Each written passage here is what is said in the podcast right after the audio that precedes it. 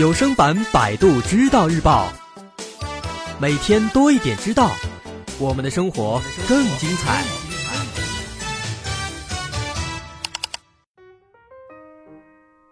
说到报复这两个字，很多人都了解，知道是什么意思。报复呢，是人性中的一处心结，每个人都有可能因为某件事情产生报复心理。但是大多数人都能够通过冷静的分析、理智的思考来进行自我控制。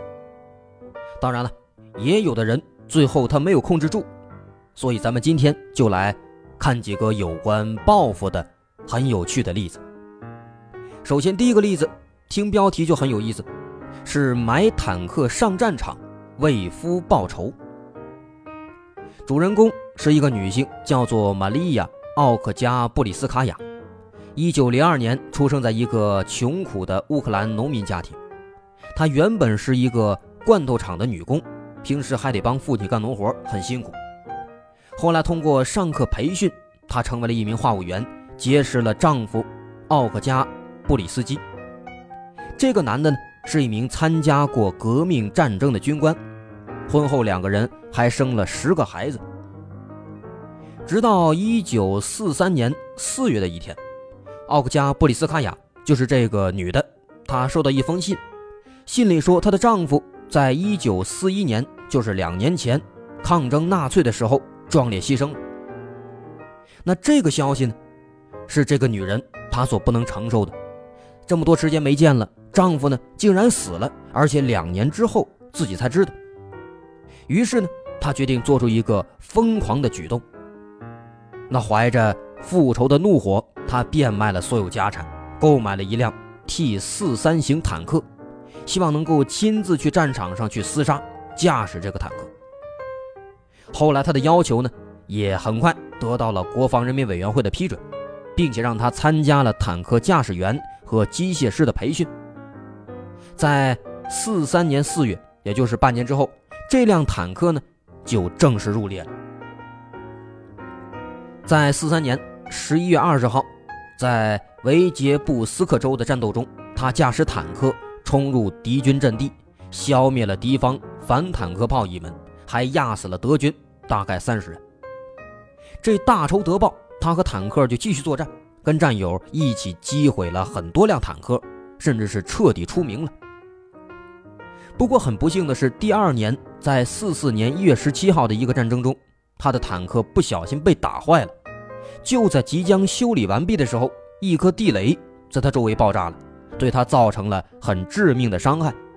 最终昏迷两个月之后，奥克加布里斯卡娅因伤重不治牺牲了，随后被追授为苏联英雄的称号。这是买坦克为夫报仇的故事。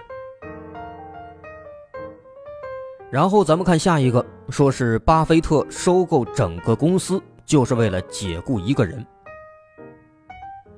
有一个叫伯克希尔哈萨维公司，它原本是一八三九年创建的一个纺织公司。后来呢，纺织业逐渐不景气，公司卖掉了很多工厂，但是公司仍然是连年亏损运营。加之公司用卖工厂的钱溢价百分之五十回购股票，所以公司净资产从一九五五年的五千五百万美元减少到了。一九六四年的两千二百万美元。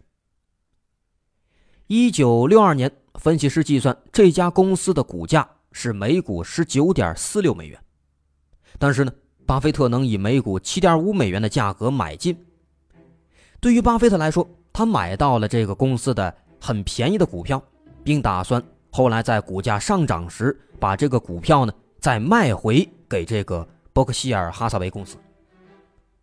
后来到一九六四年，伯克希尔公司的总经理叫希伯里斯坦顿，跟巴菲特进行了一个口头约定，说要以每股十一点五美元的价格回购巴菲特手里的二十二万五千股股票。可是呢，巴菲特在后来五月六号收到的这个正式的收购要约上，价格呢变成了每股十一点三七五美元。这中间零点一二美元的差价，让巴菲特极其恼火，认为这个斯坦顿啊，这是在捉弄自己，于是很生气，他就取消了这笔交易。他决定不出售手中的股票了，并且要疯狂的购买这个伯克希尔哈维萨公司，转而加仓吃进这只股票。最终，在购买了大量股票、获得公司的股权之后，巴菲特为了报当初之仇，把公司 CEO 这个斯坦顿先生直接给炒了。啊，这就是巴菲特收购整个公司，就是为了解雇一个人，这样的一段经历。然后咱们再看拜伦禁止狗与宠物熊的故事。咱们都知道，拜伦是出了名的浮夸与才华横溢的浪漫诗人，但他同时也是一个动物爱好者，在他的一生中养过很多不同的宠物，其中呢很奇特。包括像獾啊、狐狸啊、孔雀呀、苍鹭啊、猴子啊等等，但其实他最爱的呢还是纽芬兰犬。在他上学的时候，他很想在校内养宠物，但是剑桥规定啊，不能在校内饲养宠物狗，因此他就秉承着这个诗人的浪漫和不羁，决定我不养狗了，我要养一只宠物熊。那学校当然也是不同意。于是他就表示，学校这规定中啊，没有任何地方指出养熊是不允许的，光说不让养狗了。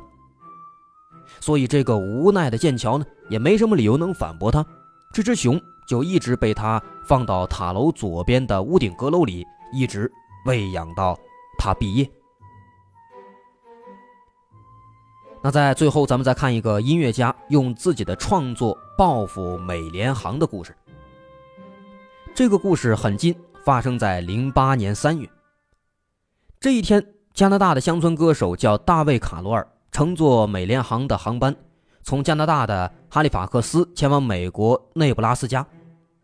中间在抵达芝加哥的奥黑尔机场时，行李工把他和其他乘客的行李，就像是扔链球一样，在那儿扔来扔去，这样的运。当时坐在机舱后部座位上的卡罗尔。听到后面一个女乘客喊道：“哎呀，我的天哪！他们把吉他抛来抛去，怎么能这样呢？”于是他们看到之后呢，就向工作人员投诉，但是投诉之后啊，没有人去阻止。最后，当卡罗尔拿到行李之后，发现这个吉他已经被摔坏了。卡罗尔的吉他是价值三千美元的泰勒牌吉他，为了修好它，他又花费了一千二百美元，将近一半的价格。但是他认为修理后的吉他已经无法弹奏出以前的音色了，所以从那之后的九个月里，卡罗尔先后向联合航空公司在芝加哥、纽约、加拿大，甚至是印度的服务部门投诉，结果总是被来回踢皮球。最终，卡罗尔没办法，决定用音乐来讨回公道。他表示：“我当时就想要把这件事情写成歌曲，做成视频，然后放到网上。”让大家知道我的遭遇。最后，卡罗尔这首美联航弄坏吉他拍摄 MV 放在了 YouTube 上之后，没想到在十天之内，这首歌的点击量就接近四百万次，导致美联航的股票价格在这几天当中狂泻百分之十，相当于蒸发掉了一点八亿美元的市值，而且还被数以百万的人来指责。最终，这个美联航没办法，一改过去的冷漠和推诿，付给了卡罗尔赔偿金，还声称要用这个视频为这个培训员工提高服务的水平。好，这几个有趣的故事来自百度知道日报的合作机构科技新发现。